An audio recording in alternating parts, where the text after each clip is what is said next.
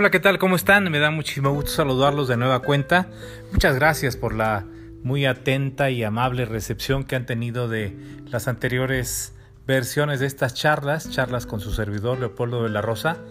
Caray, hace, hace unos minutos mientras estaba yo planteando y, viendo la, opción de grabar con ustedes para, para reunirnos, yo me ponía a analizar algunas cosas y después de lo que ha pasado, después de que en el tema político, el día de ayer se dio el banderazo.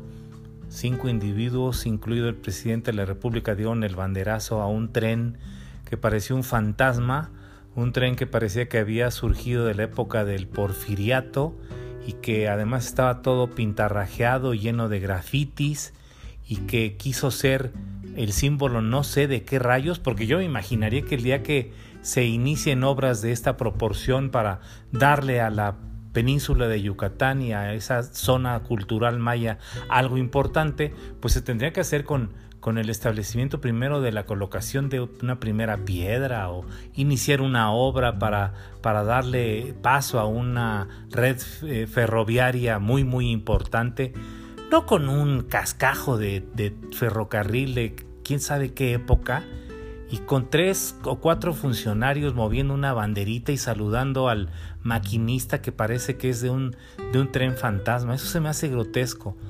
Por otro lado, lo que esta mañana se comentaba en relación a que solo portándose bien o los que se portan bien, los que no roban, los que no hurtan, los que no traicionan, eh, evitan enfermarse de, de COVID-19. Eso lo dijo en el Palacio Nacional el primer mandatario. Es decir, y por eso muchos, muchas personas opinaban y escribían. Pero entonces, ¿de qué se trata? De que todos los que ya se enfermaron fueron rateros, sinvergüenzas, traicioneros, truanes. Es decir, ¿por qué la imagen de una institución tan importante para un país como es la presidencia de la República, el presidente de nuestro país, tiene que hablar con esa ligereza y por qué se lo permitimos los ciudadanos?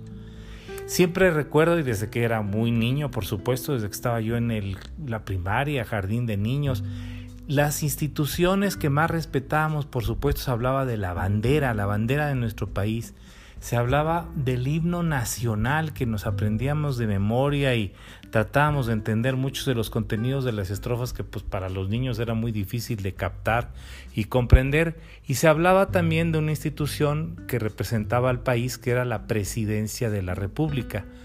Pues caramba, pareciera que aquí todo ha ido al revés porque la gente ya no respeta, mucha gente ya lamentablemente no se respeta ni a sí misma, pero tratando de, recapitular y de reconstruir mucho de esta historia, yo, yo lo pensaba hace unos minutos, oigan, hay una buena cantidad de corresponsables de lo que está pasando en el país para llegar hasta este punto, incluidos los partidos políticos, evidentemente el Partido Revolucionario Institucional, que a lo largo de eh, muchos años no supo cómo gobernar de manera honesta, limpia, en beneficio de la ciudadanía, y que cuando regresó al poder después de dos sexenios de acción nacional, pues fue una fue Alibaba y los 40 ladrones se llevaron todo lo que lo que se encontraron. Alguien me decía que uno de aquellos funcionarios, cuando había sido gobernador del Estado de México, eh, el, el presidente Peña, pues no había dejado ni clips en los cajones.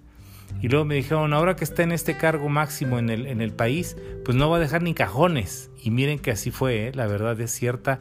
Yo, la verdad es tal, perdón, qué, qué, qué, qué certeza para hacer ese comentario. A final de cuentas, pues fue un robo y un hurto a la nación inmensamente grande. Luego Acción Nacional, pues puede ser que en sus gobiernos hubiese una cierta estabilidad eh, en, lo económico, en términos de que la moneda se mantenía con una diferencia con el dólar que no era tan marcada o no tenía tantos saltos y que pues en lo político había una cierta tranquilidad. Ya que te enteras que el presidente Vicente Fox y que el presidente Felipe Calderón dejaron de hacer muchas cosas o tuvieron en sus estructuras de control y mando y administración a muchos funcionarios que estaban en contubernio con con capos de, grupos de, mafia, de control, de delincuencia, pues caray, dices, para eso llegaban al gobierno Qué triste y miren que ahora Felipe Calderón presentó recientemente sus, sus memorias, Días Difíciles, creo que se llama ese libro. Ya Carlos Salinas de Gortari hace muchos años había presentado un legajo de más de 1500 páginas o no sé cuántas con todas sus justificaciones.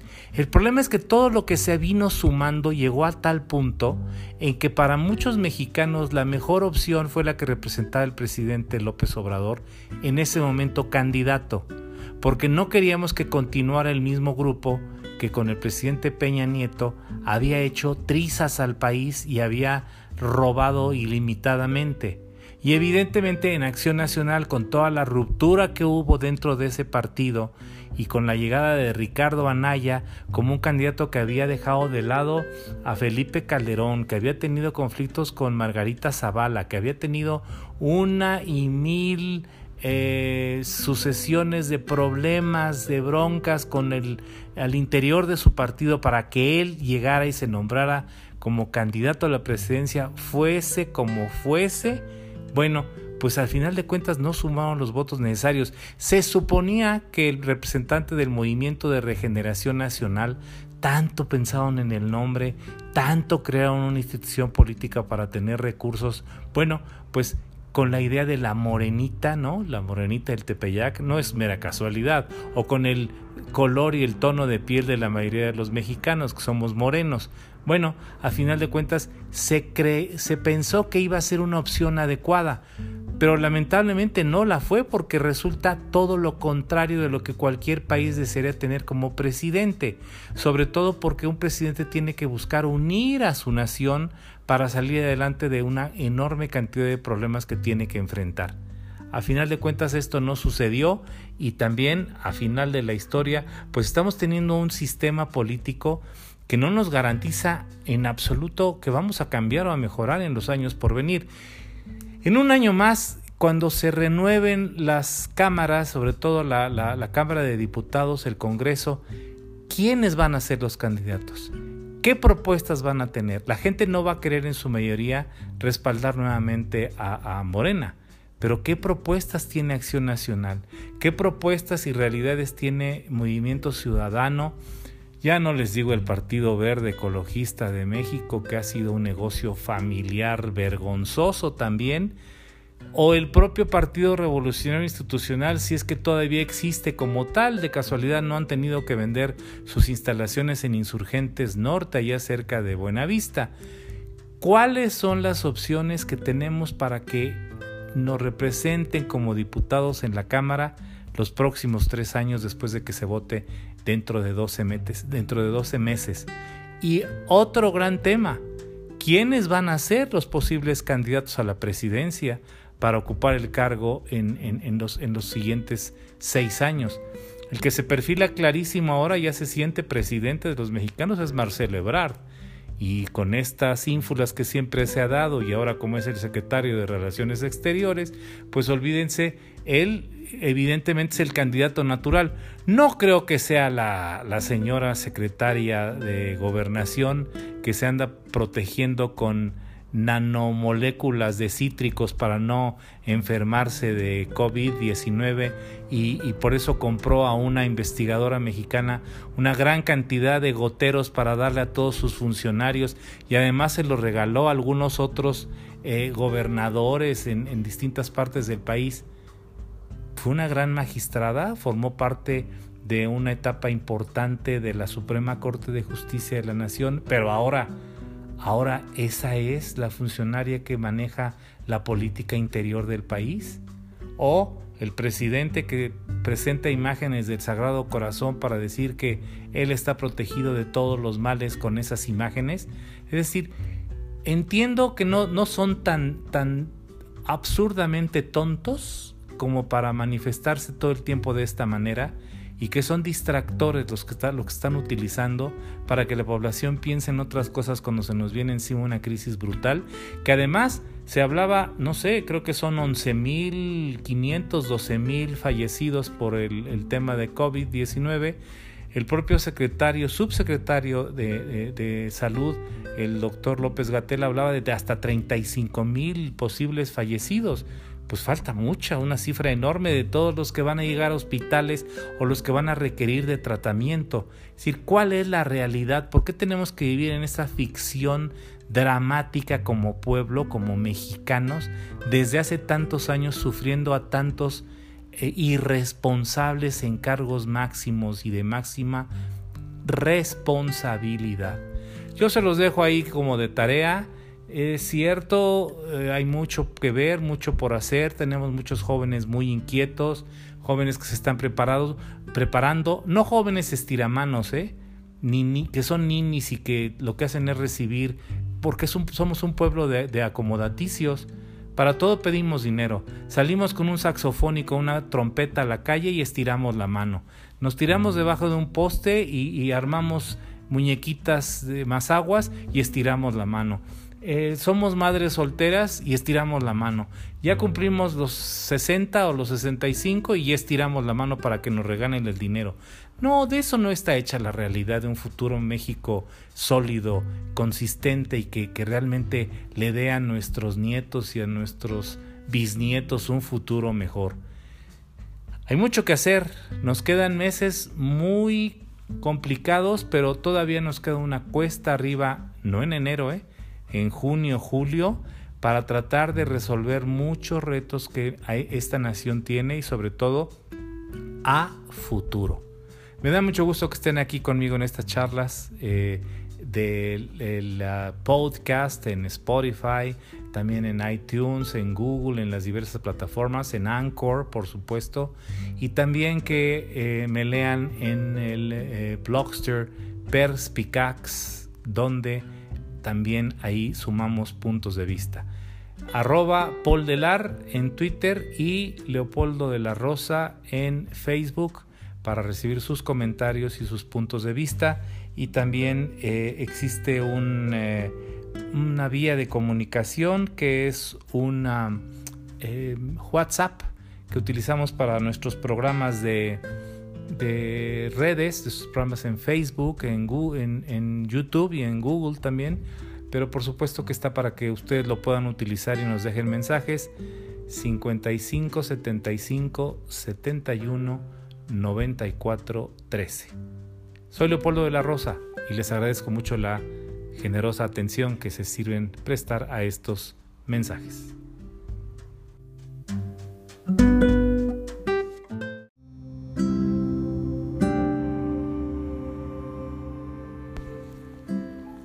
Hola, ¿qué tal? ¿Cómo están? Me da muchísimo gusto saludarlos de nueva cuenta y agradecerles mucho que hayan eh, visitado este podcast a lo largo de los días recientes. Se suman números, se suman datos y sobre todo la presencia de ustedes.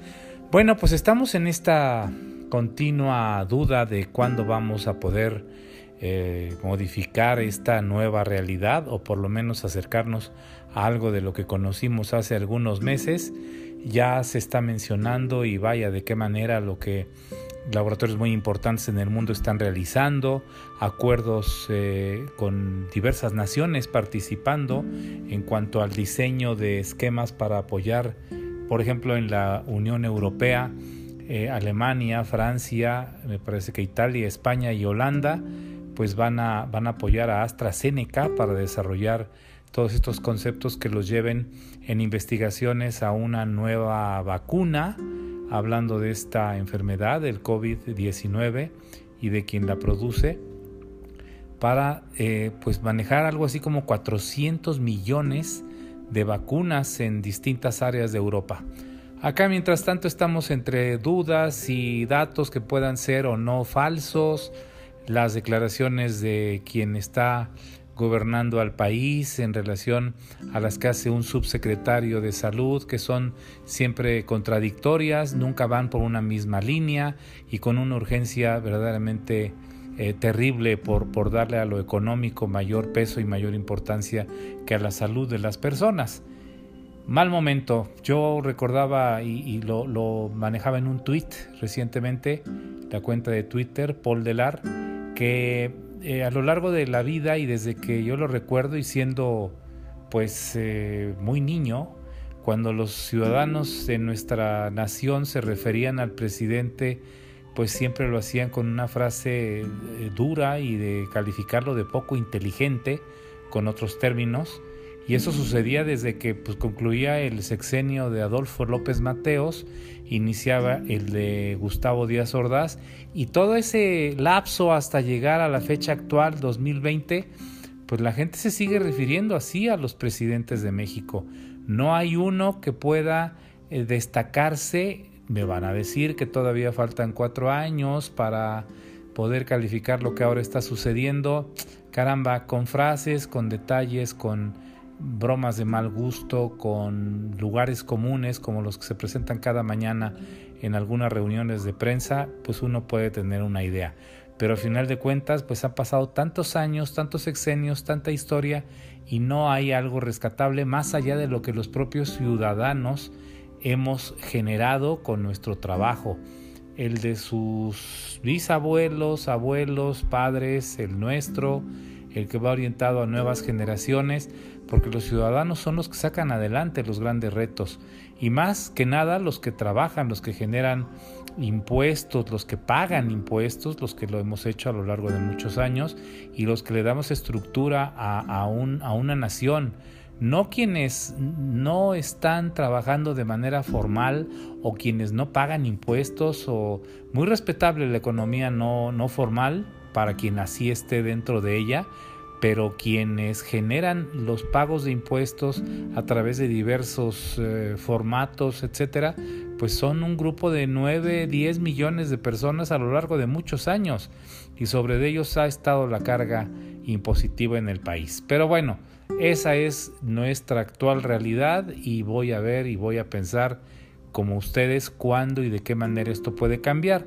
Y ya hace algunas eh, semanas platicaba con ustedes de una obra que se escribió desde el inicio de 1974 75 a la fecha que pues han pasado ya todos esos años que ustedes se imaginan, eh, casi 50 años, 44 48. Un escritor como Luis Espota que desarrolló un concepto novelístico eh, que él denominó la costumbre del poder y que desde retrato hablado, pasando después por palabras mayores sobre la marcha, el primer día y toda esta serie de eh, fases y capítulos que en varios libros nos fue presentando, pues hablan de un México que pareciera en muchos casos que es el de estos días. Personajes que siguen moviéndose y dando de qué hablar en los sectores de, la, del poder, pues de una manera similar. Eh, cierto, ya no hay un partido hegemónico como fue en su momento el Partido Revolucionario Institucional, pero bueno, que por cierto en la novela el maestro Luis Espota le cambia el nombre, cambia los aspectos, cambia las circunstancias en ese, en ese entonces, bueno, pues el dominio priista hasta la fecha. Y no solo eso, no solo lo que tiene que ver con, con, esa hegemonía de, un partido, sino lo que sucedió al salir varios de los integrantes de ese partido a la formación para formar el Partido de la Revolución Democrática, el PRD, el ingeniero Cuauhtémoc Cárdenas, González Guevara, el propio Porfirio Muñoz Ledo, que escribió un, un artículo muy interesante en el diario Universal hoy eh, sábado, día 13. Creo que vale la pena mucho leer lo que, lo que reflexiona y lo que dice don Porfirio. Cierto puede haber tenido y tiene una serie de vivencias en distintos momentos hablando del PRI, pero bueno, creo que es el único que todavía sigue pensando con claridad y con, y con, con idea de política de, un nivel más importante que, que la que estamos viendo casi casi de, de levantamigajas de muchos de los que forman parte de nuestra política ahora. Bueno, pues toda aquella, aquella fase queda reflejada en esa obra de, Luis Espota y por supuesto pareciera mentira que no hemos cambiado. Después de lo que fue la formación del PRD y la salida de muchos priistas para integrarse a ese partido de la Revolución Democrática y después la ruptura especialmente de Andrés Manuel López Obrador con el PRD para formar el movimiento de regeneración nacional que yo entre sí y no broma y serio le llamo movimiento de regresión nacional, porque pareciera que queremos estar en situaciones similares a los, a los de los, las de los años 70 y eso es verdaderamente increíble. Pero bueno, pues así se han ido dando las cosas. Yo lo que veo y observo es que no hay un grupo de políticos de oposición que puedan dentro de 12 meses generar una opción diferente, distinta. Vamos a ver, yo casi puedo asegurar que se van a fusionar los que ahorita existen, no fusionar en el sentido práctico como tal, van a formar una gran coalición para sumar todos sus votos en contra de lo que es este eh, grupo de Morena que lamentablemente está haciendo una serie de cosas que están muy alejadas de lo que muchos mexicanos pensamos que podría suceder cuando los elegimos como opción y lo digo y no me arrepiento, ¿eh?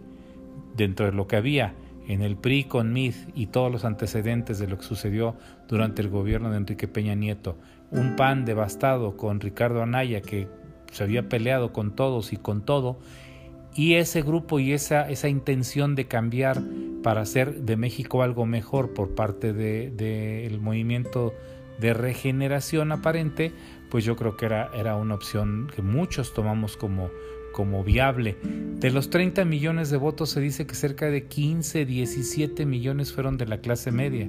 Cuidado, los integrantes de la clase media no están contentos con lo que está sucediendo en el país y pueden dar un giro muy, muy importante para ver si en esta oportunidad realmente las cosas pueden ser diferentes. Lean la obra del maestro Luis Spota, busquen libros de aquella época, eh, reflexionen y analicen lo que estamos viviendo Cierto, hay ocasiones en que es más el jugo gástrico que la capacidad neuronal para tomar algunas decisiones y hacer algunos comentarios. Pero bueno, hoy quise platicar un poco con ustedes en torno a esto. Eh, voy a estar estos días con mi querido amigo Enrique Muñoz para platicar del grupo Jarabe de Palo, que ya nos dará oportunidad el próximos días también con ustedes en este eh, podcast de platicar de lo que fue precisamente eh, Pau Doné, que por supuesto pues eh, es un integrante y un vocalista fundamental y que en estos días lamentablemente dejó de existir y que planeó y que pensó lo referente a su desaparición. ¿eh?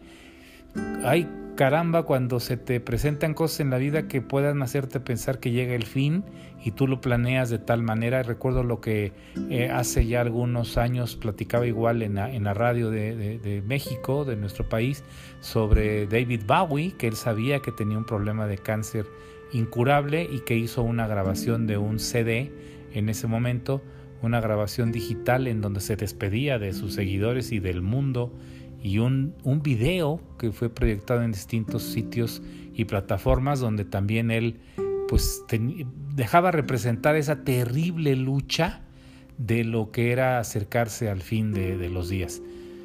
Aquí seguimos nosotros, vamos a aprovechar esta estadía en la vida, a disfrutar cada instante. Síganme, los invito a través de Twitter, arroba Paul Delar. Síganos en Facebook, Leopoldo de la Rosa Rugerio, en YouTube, nuestros programas, eh, en el canal Leopoldo de la Rosa. Y nos encontramos muy pronto aquí mismo también a través de este eh, sistema de, de, podcast de Anchor, de Spotify, de iTunes y también de Google. Me da mucho gusto estar cerca de ustedes. Agradezco mucho la gentileza de que me escuchen. Escríbanme, escríbanme también si gustan hacerlo. Está por ahí un correo poldelar.me.com poldelar.me.com Me da mucho gusto saludarlos. Sigan bien, pásenla bien, cuídense mucho, viene el Día del Padre y todo eso. No salgan y no se pongan en riesgo. La fase todavía de contagios es muy alta y esta enfermedad es terrible. Mientras no haya vacuna y no haya tratamiento, esto es dramático en cuanto a lo que sucede. El coronavirus y esto que está sucediendo en el mundo es muy para cuidarnos. Gracias hoy. Hasta siempre.